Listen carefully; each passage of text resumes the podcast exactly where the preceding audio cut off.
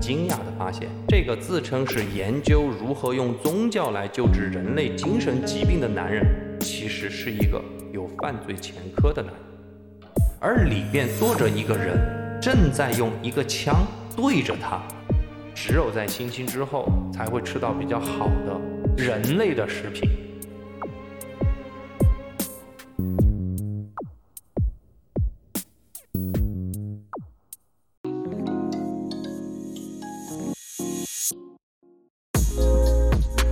家好，欢迎来到妮达电台，大家好，我是留下来。我是往哪跑？上期我们聊了一个案件，是关于心理学的一个叫做什么呃煤气灯效应嘛。简单来说哈，就是犯罪者利用各种手段和方式，对于受害者进行精神上的操作，进而更好的完成或者实施他想犯罪的行为，或者达到他别的什么企图，对吧？那接下来哈，咱们换一个角度，你之前不是讲的是从犯罪者的角度来说的吗？嗯那接下来我就想从受害者的角度，从这些遭受过伤害的人，从他们的心理角度出发，来分享一起案件。我呢，在这儿啊，先卖个关子，咱们先来聊案件，先让大家听故事。听完之后，我们再来聊一聊这个案件背后所反映的一个心理学现象。那这个案件是发生在一九九一年的美国旧金山。嗯这起案件，San Francisco。对，San Francisco。这起案件啊，最终是以受害者回到自己家人的身边，而犯罪分子面临了四百三十一年的监禁指控，这样一个皆大欢喜的方式结束。嗯，但是，当这起案件更多的细节慢慢慢慢的被警方和媒体公布之后啊，尤其是案件中的受害者，后来他还自己还出了两本自传，来披露更多的案件细节。这一下子就在美国国内引起了轩然大波，而讨论的焦点，嗯啊，并不是说啊这个犯罪分子有多坏，判了四百三十一年，所有的焦点其实全部都集中在了这名受害者的身上。一开始，民众的情绪其实还是很同情受害者的，后来慢慢慢慢的就变成有人开始质疑这个受害者，最后就变成了对于受害者人身攻击，甚至到了谩骂的地步了。啊？为什么？这个案件到底是怎么回事呢？那你就听我说哈。我们把时间调回到二零零九年，美国的旧金山，我们都知道有很多著名的高等学府，嗯，其中有一个叫做加州大学伯克利分校。哦，我知道那个。大学嘛，都有自己学校内部的安保部门，在我们国内一般就叫做校园幺幺零，或者叫做校园派出所，它还不是保安。哦，哦，派出所那种性质的，每个大学都有，哦对不对？那美国的高校也有相似的一套安保系统，他们习惯叫做校园警察。那我觉得我们中国没有啊，我们中国只有保安。我们有，其实你保安巡查队。主要是你不注意，学校里边一般都会有那个派出所，大的学校哦，一般都有一个派出所。嗯，你想一个大学三五万人啊，大一点点，那这三五万人的安全肯定要安排一个派出所进驻到这里面了嘛。二零零九年的八月的某天早上，有一名啊看上去大约五十来岁、瘦不拉几、看上去神神叨叨的男人，就走进了这个加州伯克利分校校园警察的办公室。嗯，那你猜他跑来这儿干嘛？干嘛？他想申请哈、下半年在这个学校举办一场布道大会，宣传传教传教的大会。哦，根据这个男人说，他是一名虔诚的宗教信徒，正在致力于做一个叫做什么通过信仰来治愈精神疾病的一个课题。嗯，那目前自己这个课题已经有了重大突破，接下来就是想在大学里面来进行一个传教和布道，从而来证实一下自己前期的研究成果。负责接待这个男人的哈是一个叫坎贝尔的女警。嗯，Campbell。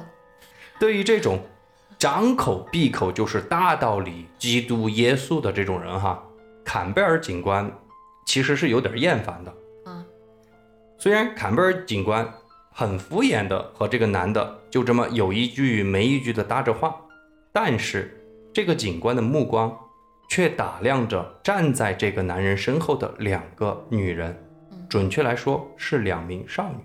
嗯这两名少女一看就知道是两个未成年的小姑娘，这两个姑娘也就是这个男人带进来的。当坎贝尔警官仔细观察男人身后的这两个小女孩的时候，他就心生疑惑，因为为什么？首先哈，这两个小姑娘脸色苍白，眼神空洞的，就一看就是那种长期没有吃饱饭，营养不良。对营养不良而导致的那种精神恍惚和精神呆滞。嗯，其次，这个女警就觉得这个时候是上午啊，你不管是小学生也好，中学生也好，他都应该在学校上课的时间啊。嗯美国中小学再怎么管理松散，那这个时候也是应该上学的时间啊。他们他们是呃，我有一个同事是美国的，啊他们是呃跟我说，上学的时间下午确实放的比较早，三四点，但是上午的时候还是八点多的时候到学校。，就是肯定是上午这个时间段应该是上学的嘛。嗯，怎么这两个小朋友学也不上，却跟着这个神神叨叨的人跑到这儿来，要搞什么不教的事情呢？嗯这两个姑娘跟这个男人到底是什么关系呢？为了搞清楚这件事情哈，那坎贝尔就很简单的询问了这三个人的关系。那个男人就自称自己叫做菲利普。嗯，Philip 这两个女孩子啊，一个十五岁，一个十二岁，哦，都是他的女儿，名字我就不说叫什么了哈。好，那正当菲利普很热情地向坎贝尔警官啊介绍自己两位女儿的时候，这两个小姑娘啊显得十分的紧张和害怕。嗯，但是这种紧张和害怕的那个感觉，也就是那么一瞬间的那种微表情。用坎贝尔的话来说，他自己有一个直觉告诉他，这两个姑娘在内心中似乎并不愿意和这个自称是自己父亲的男人扯上任何关系。但是那个微表情也就那么一瞬间。说到这儿哈，咱们要表扬一下这个坎贝尔警官，这个校警，他不是感觉这父女三人有些蹊跷吗？嗯所以坎贝尔啊就先让菲利普填了一个表，一个申请表。啊，他就想哈，那不管自己的直觉是对还是不对，先让这个叫做菲利普的男人把自己的信息给填进去，对不对？嗯等这三个人走了，自己就去调查一下这个男人到底是谁，这两个姑娘到底是谁哎，谁。这个警官还蛮谨慎的。，对，嗯，所以啊，坎贝尔人警官，家就是办大案的人。但是这是一个校警啊，啊，就是你口中所说的那种保安。这个坎贝尔警官哈，他立马就把自己刚刚很高冷的，就是不想搭理这个男人的这个表情，一下就变了，变得笑容可掬。他就告诉菲利普，他说啊，他看了菲利普写的这个计划啊，准备在学校布道的这个申请。嗯，但是今天负责申请校内集会的同事没有来上班，他就想，菲利普啊，就麻烦您明天再来，并且为了让菲利普第二天一定会来，坎贝尔还围着良心说，他十分想听这位菲利普先生是如何布道的。嗯，因为自己的工作上压力很大，也出现了精神疾病，需要用信仰来救治。哎，我跟你说，这个是真是这样。嗯就是嗯，美国他们是觉得这个宗教信仰是缓解精神压力的一种方式。可能他这么说的话，这个菲利普会相信。对，菲利普就相信了。咱们都知道这个女警很聪明哈，对因为她得等他们走了才去调查，调查完了之后，万一这个人不来了怎么办呢？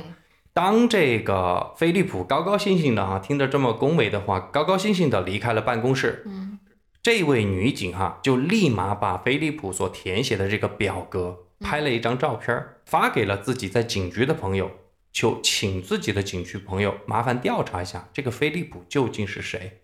嗯不一会儿，坎贝尔的手机就收到了回复。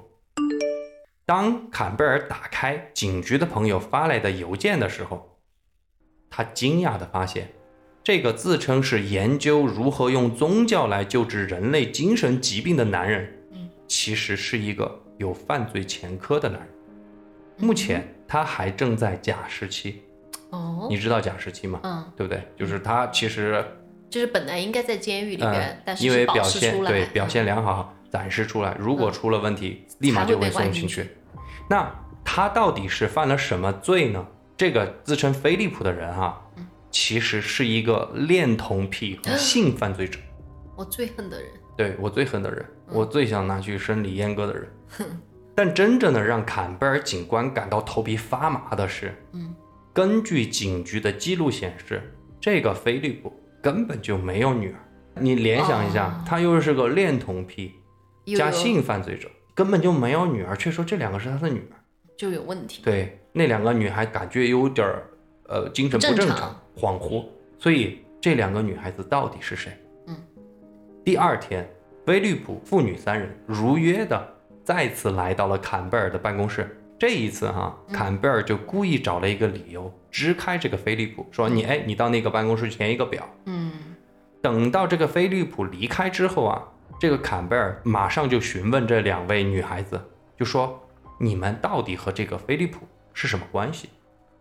出乎意料的是，嗯，这两位女孩子都异口同声地说，菲利普就是自己的爸爸，嗯并且还告诉坎贝尔，他们家里啊还有一位大姐姐呢，她们是姐妹三人，嗯一个正在假释期的有前科的犯人，并且这个犯人还是恋童癖和性犯罪者，突然之间冒出了三个来历不明的女儿，这种情况放给任何一个警官，他都会觉得事情一定没有那么简单。嗯，于是坎贝尔赶紧联系了加州的警方，警方立马就联系到了菲利普的这个假释官，嗯通过假释官联系到了菲利普。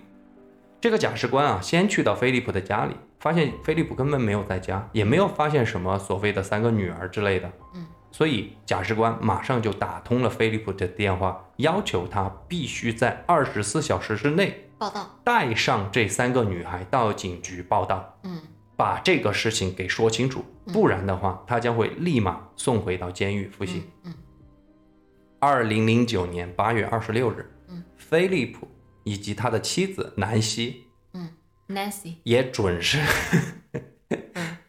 我也准时出现在了警察局。嗯在他们的身后，果然就跟着三个女孩子。嗯当解释到这三个女孩子的身份的时候，菲利普啊，他先说这三个女孩子是自己远房亲戚的孩子，就是在这儿来玩一玩嗯。放假期间嘛，你看八月二十几号是在放假期间嘛。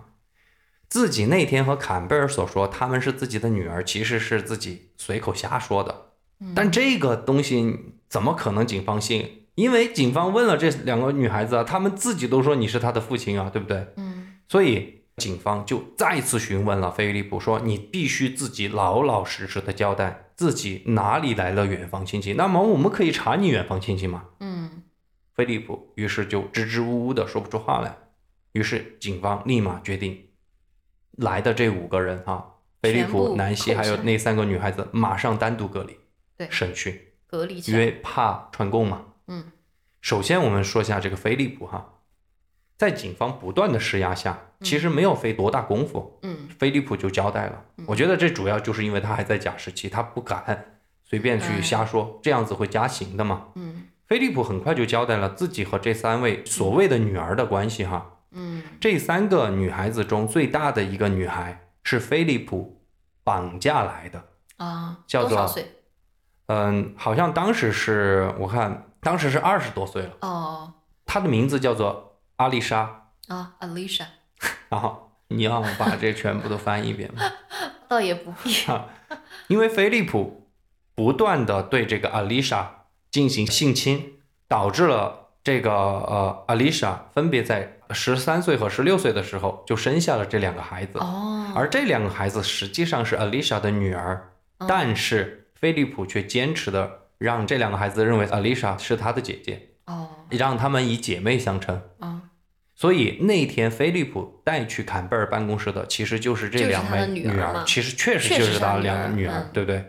说实话啊，刚刚我们说了，警方对于菲利普的审讯进行的非常顺利，嗯几乎没有花什么功夫，菲利普就完完全全的给交代了。嗯可是，对于三位受害女生的审讯，嗯尤其是那个最大的叫做 Alicia 的女孩子，却让警方感到无比奇怪，没办法理解，就是完全审讯没有进展。嗯。怎么回事呢？嗯，虽然哈，Alicia 她也很快的就承认了，其实自己就是那两个女孩子的妈妈，嗯，而自己确实是被绑架，遭受了菲利普的那个强奸，但是她却不断的向警方强调，她说菲利普现在在你们看来可能是罪大恶极的啊，你们觉得他对我的性侵、对我的绑架是不可饶恕的，但是菲利普啊，他已经改过自新了，求你们。不要再为难他了，而且菲利普对我和孩子们其实都很好，所以你们求求你们别别把他怎么样。嗯，这个警方啊，虽然对于阿丽莎袒护菲利普的这个说辞感到很惊讶，嗯，但是其实他们最想知道的是，这个阿丽莎究竟是谁？因为她是绑架来的嘛，对不对？嗯，当警方问到她真实身份的时候，阿丽莎却一下子就保持沉默了。嗯。啊，我们都知道沉默有很多种啊，有有种沉默叫做不配合，嗯，有种沉默是无声的抗议，嗯，有种沉默是害怕，嗯，而 Alisa 这种沉默就很明显的，你是感到她很害怕，是有人威胁了你，你不准说，你说了的话我弄死你，就这种沉默。警方拿着这个东西就没办法，就没办法去审讯下去了，因为 Alisa 不打算说什么了。嗯，那我们刚刚说了哈，菲利普那边。审讯是非常顺利的，嗯，所以为了让阿丽莎主动说出自己的身份，警方硬是等到了菲利普那边的审讯结束之后，然后把那个审讯菲利普的那个视频给拷了出来，啊，放给对，拿了一个电脑放给了阿丽莎看，看完之后，只见阿丽莎终于松了一口气，然后大哭起来，嗯，但是没有让警方想到的是。当阿丽莎对大家说出她真正名字的时候，嗯，让当时的办案的警察全部都吓了一跳。那为什么？他说：“My name is Jessie。”啊，Jessie 是谁吗？Jessie 就是他真正的名字。哦，我说他是谁？哦，Jessie 不是别人，正是十八年前。刚刚我不是说了，这个案件是是一九九一年的案件吗？啊。就是十八年前轰动加州甚至全美的少女失踪案的主角，就是这个 Jessie。哦，所以十八年之后，终于找到了她。她当时是怎么失踪的？好，我接下来就跟你讲哈，就因为完全没有想到，大家没有想到的是，当年被掳走的这个 Jessie 只有十一岁啊，十八年之后，她居然还活着，对，还成为了两个女孩子的母亲。哎。那十八年前到底发生什么？接下来我就跟你讲啊。嗯。一九九一年的六月十日，嗯，这一天是个星期一，嗯，是一个普通的不能再普通的一天了，嗯，因为和往常一样，周一都是一个忙碌的日子，对，上班的去上班，上学的去上学。杰西的爸爸呀，这天早上很早的吃过早饭。就一直在车库里面修他的那个车，嗯，因为那个车坏了，待会儿上班还得用这台车，所以他爸爸就一直在那儿修车。杰西的妈妈就把杰西的早饭给料理好之后，也是因为赶时间，就去换衣服去了。啊，这天早上，妈妈就没有像平时一样把杰西给送到坐校车的那个地方。当时他十岁的话，十一岁，呃，十一岁的话应该是你算吗？十一岁，七岁开始读书，四年级、五年级左右嘛，对不对？但是哈，在爸爸妈妈看来，十一岁的杰西其实也不是第一次一个人步行去公交站了，因为首先这个公交站也不远，就是翻过自己家门口的那个小山坡，就非常近。走到半山腰的时候，杰西啊就感觉身后有人在问他的路，他回头一看。就看到山坡上不知什么时候停了一辆汽车，而里边坐着一个人，正在用一个枪对着他。啊！杰西突然就感到了危险嘛，本能的就拔腿就跑，但是没有等他跑出多远，他就感到脖子上一阵凉意袭来，随即就晕了过去。原来射中他的枪是麻醉枪，是拿来打那个牲口的麻醉枪。或许哈。是心灵感应的原因。正在车库里面修车的爸爸呀，就习惯性的向杰西步行去车站的那个小山坡望了一下，嗯啊，结果正好就让他看见了我们刚刚所说的这一幕，并且此时此刻，杰西已经昏迷了，正在被一个陌生的男人抱了起来，奔向了一辆停在旁边的汽车。爸爸这个时候肯定不用说了嘛，嗯，一边大叫，一边顺手就抓起车库里面的一个自行车，追了出去。但是那一辆汽车早都已经开动了，嗯他怎么追啊，也追不上，只能眼睁睁地看着那辆汽车消失在了路的尽头。最可惜的是什么？嗯从头到尾他都没来得及看那个车的车牌，哦，就一直都没看到那个车牌，所以杰西的爸爸一直一直都非常非常的自责。毕竟这件事是亲眼看见了，对你毕竟是眼睁睁看着不见的，对吧？那杰西的父母哈，立马肯定就报了警。当地警方根据他们所提供的这个车辆的外观信息哈，就只能通过某种品牌的车辆来进行大量排查，同时也进行了大量的走访。过程咱们不细说了，因为我们都知道这个案件，刚刚我也讲了，如果不是十八年后菲利普带着这两个女孩子出现在伯克利分校，那就得是一个悬案。对，而且如果不是这个坎贝尔女警，那天要遇到是别的警察，可能这个案件一辈子都没有办法破了，可能对，嗯是吧？那我们接下来还是来说一下这个绑匪吧。那不用说，这个绑匪肯定是谁？肯定是菲利普嘛。嗯其实绑匪不止一位，啊另外的一位是开车的那位，嗯，就开枪的是开枪的是菲利普菲，利普开车的，还有一个开车的嘛。开车的是谁呀？开车的就是菲利普的妻子南希，嗯，嗯，是他们两口子干的。南希不是谁？你听串了吧？你刚才只顾着翻译去了。南希是他的妻子，啊？对啊，嗯，南希帮着他绑架丽莎给对绑架杰西，现在叫哦，杰西，嗯这是他的之后的改名叫对对对丽莎嘛？对嗯就把他给绑架了。啊，嗯，我们来说一下这个南希吧。嗯我觉得这个他妈更奇葩，这个人，他和菲利普是在哪儿相遇的？你知道吗？是在监狱。哦，南希那天去监狱去探望他的亲人，啊，他的亲人被关了。在这个过程之中，他碰巧看见了坐在牢笼里的菲利普，嗯，就看对眼儿了，就这么就坠入爱河了。真的也是够奇就葩的。他们俩结婚哈，也是在监狱里面举行的。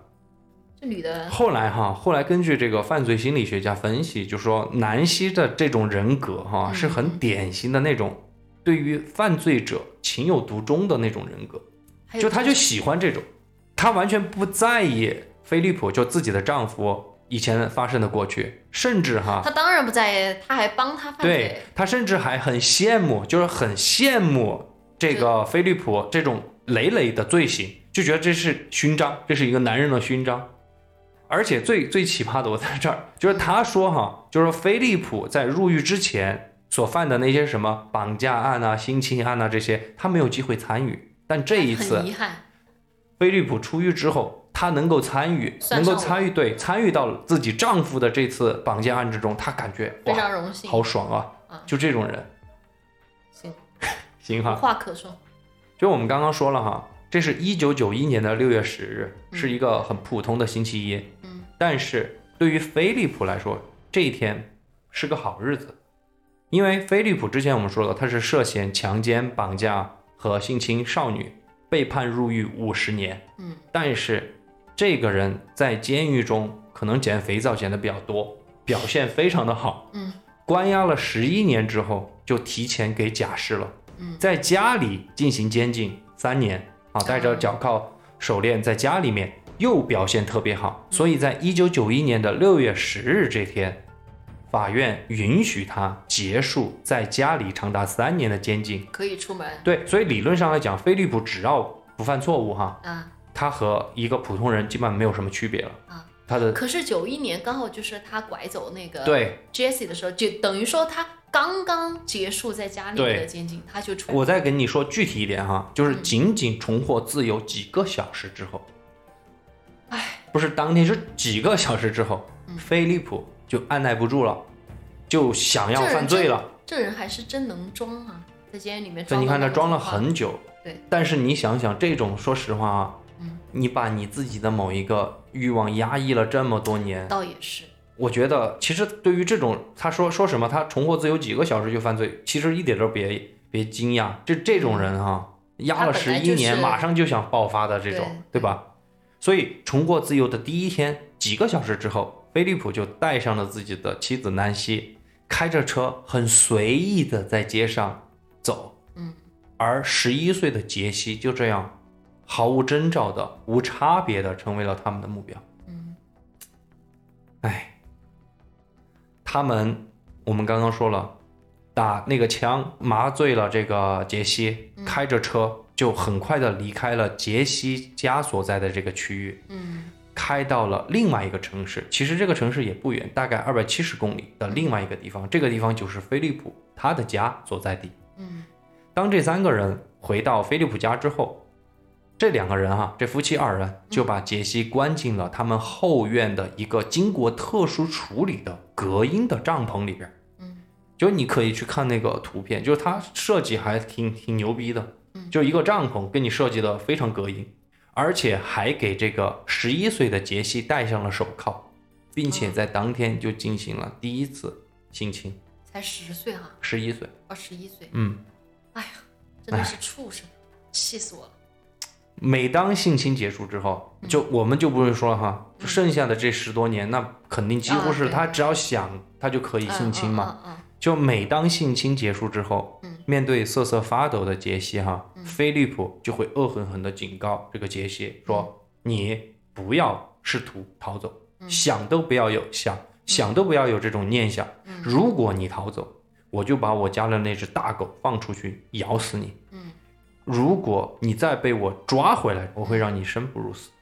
你要知道，这个时候的杰西也就十一二三岁。”这种性侵加恐吓双重的影响下，我觉得足以让一个小孩子哈感到无比的恐惧和害怕。你只能屈服了嘛，对不对？对，在这种环境下对，实际上哈，咱们客观来讲，就算杰西想要逃走，嗯，基本上也逃不出这个菲利普给他营造的这个后院，嗯，因为这个后院被菲利普修建的很好，每一个围墙达到了一米八，哦，然后上面还有网，而且这个墙外，你知道国外的那种房子哈，飞利浦，待会儿我跟你讲，飞利浦其实挺牛逼的。后面就它是那个很大的后院儿，这个后院外面长了很多树，嗯，就是呃，你就算逃出去，后面也是一片林子，也你可能也不好出去，所以这个地方特别容易隐蔽。这就是为什么哈，他专门设计对，这就为什么杰西能够藏就被关在这个地方十八年都没有都没没有发现。你要知道，他是一个假释的犯人，保释期的犯人。嗯，理论上来讲，每一个月警察都会到他家来一次的，啊，在这个过程中都没有发现。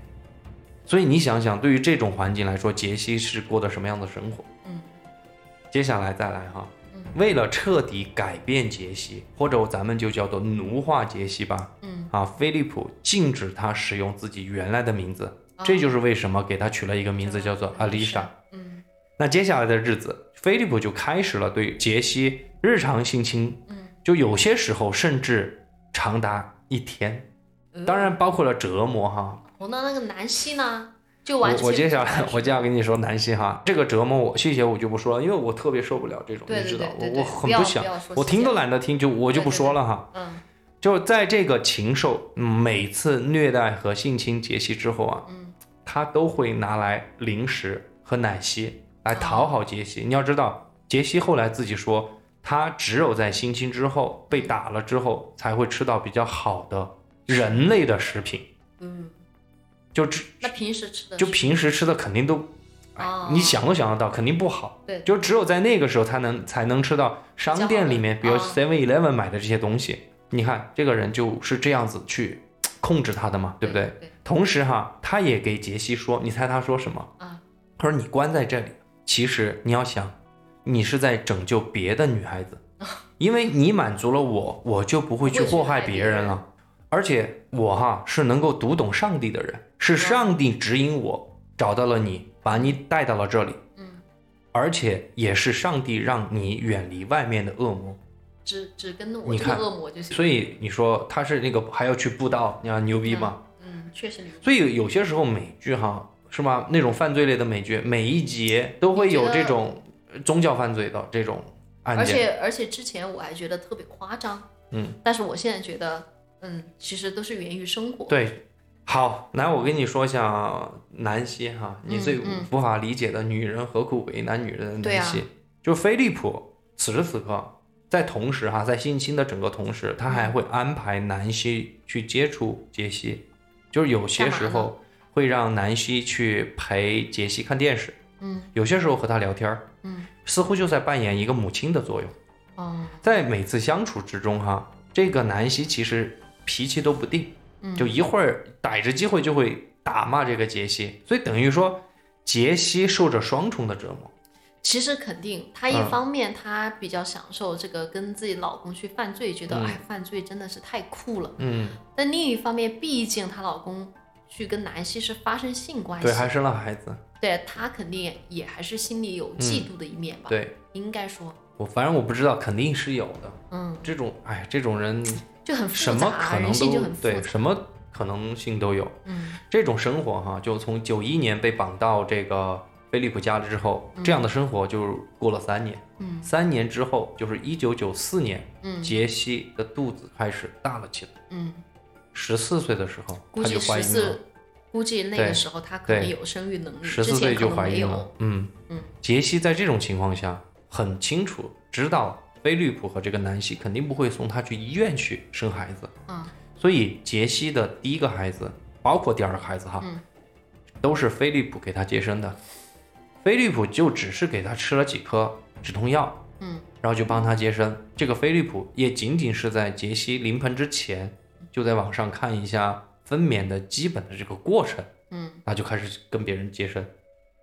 真不把人命当回事儿，哎反正。就这样子哈，嗯。杰西就生了两个孩子。嗯。生下两个女儿之后啊，杰西的生活似乎就慢慢有了改变，因为他被允许在家里自由活动，嗯。并且杰西还被菲利普带到了自己开的一个公司上班。啊，所以我说这这个菲利普有点牛逼，不是，我觉得是因为有了小孩之后，他觉得有牵绊，其实就这个原因哈。而且也过了那么多年了，可能他觉得他思想也奴化了差差不多了。嗯，我先接回我刚刚说的哈，哎。就你别看这个菲利普是有一个前科的犯人，嗯。但是在很多人的眼中，他是一个成功转型的那种有前科的犯人。啊，就是就是作为一个犯人出狱之后还能够继续很好的生活。当地的政府、社区就还拿他做好人好事来说，啊，你知道了吗？嗯。而且他的公司就因此这样子业绩非常的好。对，就相当于我懂，就美国嗯因为是很关注那种对边缘人士的，对所以你作为有前科的犯人，然后你出来还能够呃改头换面，重新生活，再加上他本人很虔诚的信仰宗教，而且到处去宣扬说，呃，信仰可以拯救自己的精神啊、自己崩溃的精神，嗯所以他就是这么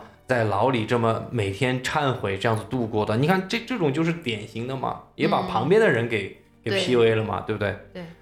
咱们又说回到杰西哈，就像你刚刚说的，可能是自己有了孩子，嗯，也可能是自己有了自由的行动的那个权利，嗯包括还有工作的权利。这个杰西就觉得自己的生活啊，可能有了希望，所以他并没有表现出任何异常。在他的工作之中，你要知道啊他去上班了哈，对是完全有机会向外界发出求求救救信号或者呃请别人帮忙的。对，但是哈，嗯这或许也是因为他看到菲利普的这种在社区里边的伟大啊光荣的形象啊啊，也许就觉得哈自己可能贸然的向别人求救，可能别人都不相信他，对，而且他觉得自己的求救，他自己倒是可以走了，但是他的孩子怎么办呢？，我觉得最重要是对吧？孩子，嗯。还有一点哈，还有一点就是，他还是觉得菲利普可能已经做了改变，就像你说的，他已经改变了，已经有了孩带子了，对不对？但是哈，说实话，这漫漫十八年之中，那杰西肯定不管你怎么改变，你肯定也是生活在一个一种绝望之中嘛，对不对？也不叫绝望，就是正常的一种就是氛氛围之一个畸形的家庭的环境中嘛，对不对？对，那杰西就只能通过什么来排解压力？什么？你猜？我怎么知道？写日记啊。我上一期不是聊了吗？是吧？一般心理上有有问题的或者有抑郁的，他都会找一个途径来发泄嘛。所以杰西就写了很多日记，嗯在他的文字里面，警方就发现啊，后来读到之后，呃，包括他后面出版的这些自传都是根据他的日记来的。哦，大家都发现哈，他的文字之中其实没有抱怨生活，嗯反而有很多很多是写出他对于美好生活的一种幻想，比如说他幻想自己重获自由，嗯。幻想自己再次见到自己的爸爸妈妈，嗯。或者在未来可能真的遇到了自己所喜欢的人，然后坠入爱河。嗯。其实还是说一点哈，也是算幸运的是，杰西在日记里中写的这些幻想，最终哈还是还是实现了。啊，得利于坎贝尔警官的机敏嘛，嗯。然后终于结束了杰西十八年的软禁生涯。嗯。杰西和他的两个女儿也正是拥有了自由，他们在当地警方的安排下，嗯就被送回了自己的家里面，和自己的爸爸妈妈团聚了哈。嗯我们就不去描述那个温馨感人的画面了哈。那刚刚也说了，那两个人一个判了四百三十一年，对一个判了三十六年，就南希判了对三十六年。然后那个就永远不得假释了嘛。嗯哎，二零零九年哈，嗯这个绑架案也就结束了嘛。嗯那被绑架十八年的杰西重回到家庭的这个消息哈，以及媒体的报道，就被大家所知道了。嗯那人们都送上了祝福，嗯而且杰西的这个故事也鼓舞了很多美国的那些家庭，特别是那些相同遭遇的这些家庭，啊就是自己的孩子也无缘无故失踪的。就觉得有希望可以找回来。对，但是这些报道过了几个月之后呢，就突然出现了一些质疑杰西的声音。嗯有些人就觉得哈，这十八年期间你是完全有机会逃走的，你为什么不逃走？当然，我们刚刚已经分析了哈。对啊，最重要的是哈，最重要的是有一个人的观点就是说，那如果你这么认同，还帮着这个恶魔在辩护的话，那是不是有一天你菲利普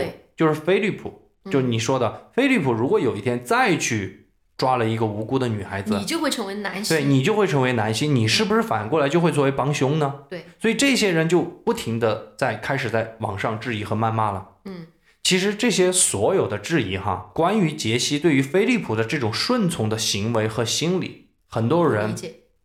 也不是不理解，他就找到了这个根源，嗯也就是咱们今天一开始就卖的这个关子，啊就是咱们所说的什么嘛，啊斯德哥尔摩摩症候群，对对不对？嗯我相信这个斯德哥尔摩症候群哈，现在我相信咱们的听众可能有很大部分都会知道是什么。嗯那我在这里嘛，也简单的说一说嘛，嗯让大家都了解了解。其实斯德哥尔摩症候群指的就是受害者被绑架之后，经历了长时间的囚禁，并且同时哈让这个受害者感到了自己的生命受到了威胁，嗯通过一系列的手段迫使受害者不仅没有对施害者或者施暴者产生心生怨恨，反而却产生了依赖、同情，甚至是为这些罪犯开脱的这个心理。嗯而这些人就觉得杰西的种种行为完全就是斯德哥尔摩症候群的一个典型代表。嗯那这个斯德哥尔摩症候群是怎么来的哈？我们就简单说一下，几句话就给大家说清楚。嗯其实来源于一九七三年的一个著名的案件。其实这个案件很多其他的播客的主播都有了聊。如果大家想了解，你出门往右转，你随便去找都能够听得到。嗯。反正大概就是一群劫匪抢劫了一个银行，嗯。这个银行里边有四个年轻的女性，嗯。在经过六天的抢劫和劫持人质之后啊，嗯。当这几位当这几位劫持的犯人从这个呃银行出来的时候，嗯。这四位女性还帮助他们逃生逃跑，嗯。并且最后还辩护，而且还成立了好多慈善的机构，帮他们募捐钱来为他们打官司。嗯。后来的这个心理学家就分析这几个女性被绑架的这几几个女性的行为，嗯。这个医生随口哈就说了，这个可能就叫做斯特哥尔摩症候群吧。嗯。于是这个斯特哥尔摩症候群就变得家喻户晓了。嗯，嗯，你听完这个有什么感觉？今天的这个啊案件，我觉得对于这个斯德哥尔摩综合症哈，嗯。呃，其实让我想到了一个，就是我之前看的一本书，叫嗯。房思琪的那个房思琪的初恋乐园，你知道吗？是是台湾的一本书，里边就是讲一个嗯女的中学生嗯。被老师性侵，哦。然后她被老师性侵之后，她只能说服自己，就是说自己爱上了那位老师。哦，这就很典型的哈。就是如果他不这样子做的话，他就无法接受自己这个发生在自己身上的事情，就无法活下去。所以他之所以要给自己洗脑，说自己爱上了老师，完全就是为了给自己活下去的理由。那个感觉，明白了。嗯，就是他要说服自己，就是自己遭受这些不幸。对，如果我不接受的话，我完全无法接受自己。对，因为他是一个是一个非常有理想的一个女孩，嗯，就是成绩也很好，然后很有才华，喜欢读书，对未来就抱有那种所有女性就是抱有了积极的渴望，但是这个渴望就是被那个老师给打破了，打破了。所以她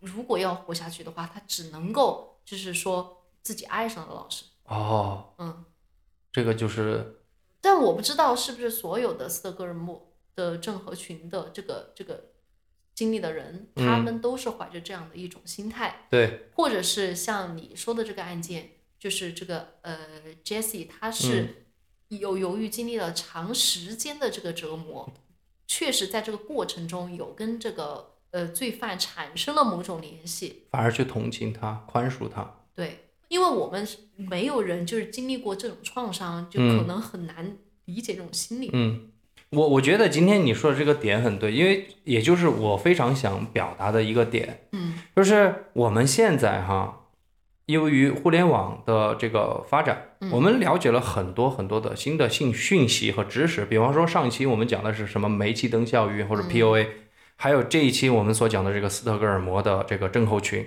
嗯，其实我是想说。我反而是想批判批判，或者说，我我们来思考一下这个斯特哥尔摩综合症。首先，我是觉得我们可以拿这个斯特哥尔摩症候群去描述受害者他们的这些行为，也就是说，他们和自己解脱，让自己去接受这个事实，然后去还为他进行开脱。我觉得这个是可以拿去解释的。嗯，但是我们不能够拿那个心理学的这个术语斯特哥尔摩症候群去定义这些人。这一类受害者，他们产生的这种很畸形的，甚至是难以理解的这种心理和行为，你懂我的意思吗？啊，就是就是说，就是他们每一个人受害者的经历都不一样，对，也是很复杂的，对，是很多样性的，是我们没有去经历的人，我们的旁观者所无法理解的，对。而斯德哥尔摩综合症，它只是一个学术名词，对，它只能描述这个现象，下，它只是描述一个现象，但是。它不能去概括这些人他所经历的所有，对，是这个意思吗？对，就这个意思。比方比方说哈，当时杰西也只有十一岁，嗯，他在那个情况下，他根本就不清楚自己被菲利普关起来，嗯，自己的人生到底被剥夺了什么，会失去些什么。他虽然害怕这个菲利普，嗯，但是他也却只能去接受这种变态的施舍和关爱。在这样一个环境下，他怎么去解读的？那肯定只有他自己知道，对。但我们就把它笼统的概括成为斯特哥尔摩症候群，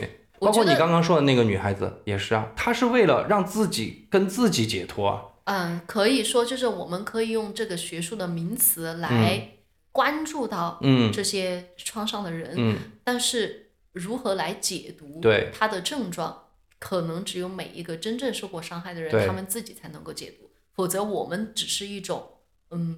过于简化的一种解读过程。对，因为我们接下来要关心的是这些人往后的人生。对，十八年艰苦的环境下，受虐的畸形的环境下走出来了，嗯结果走到了真实的，回归到了正正常的社会，嗯，却还是会遭受到这些谩骂。你不觉得这种很很讽刺吗？对，对不对？我觉得，所以我们就是还是要给这些人，就包括很多受过创伤的人，嗯，创造一种更宽容、更有爱的一个环境，来让他们。今后生活的更好，这才这这个才是我们的目的，就没必要去因为别人他们不能够没有这个能力去拥有我们正常人拥有的心智，对，然后去去去去评判他们，去批评他们，去要求他们，对对吧？因为每个人的人生是不一样的，但是也许我们所体现出的症状是一样的，比方说你也焦虑，我也焦虑，他们原因是不一样的，所以我们要去关注到这一些，我觉得才是正确去理解斯德哥尔摩症候群的一种方式。那我们今天就聊到这儿嘛。好，那我们下期再见，拜拜。拜拜。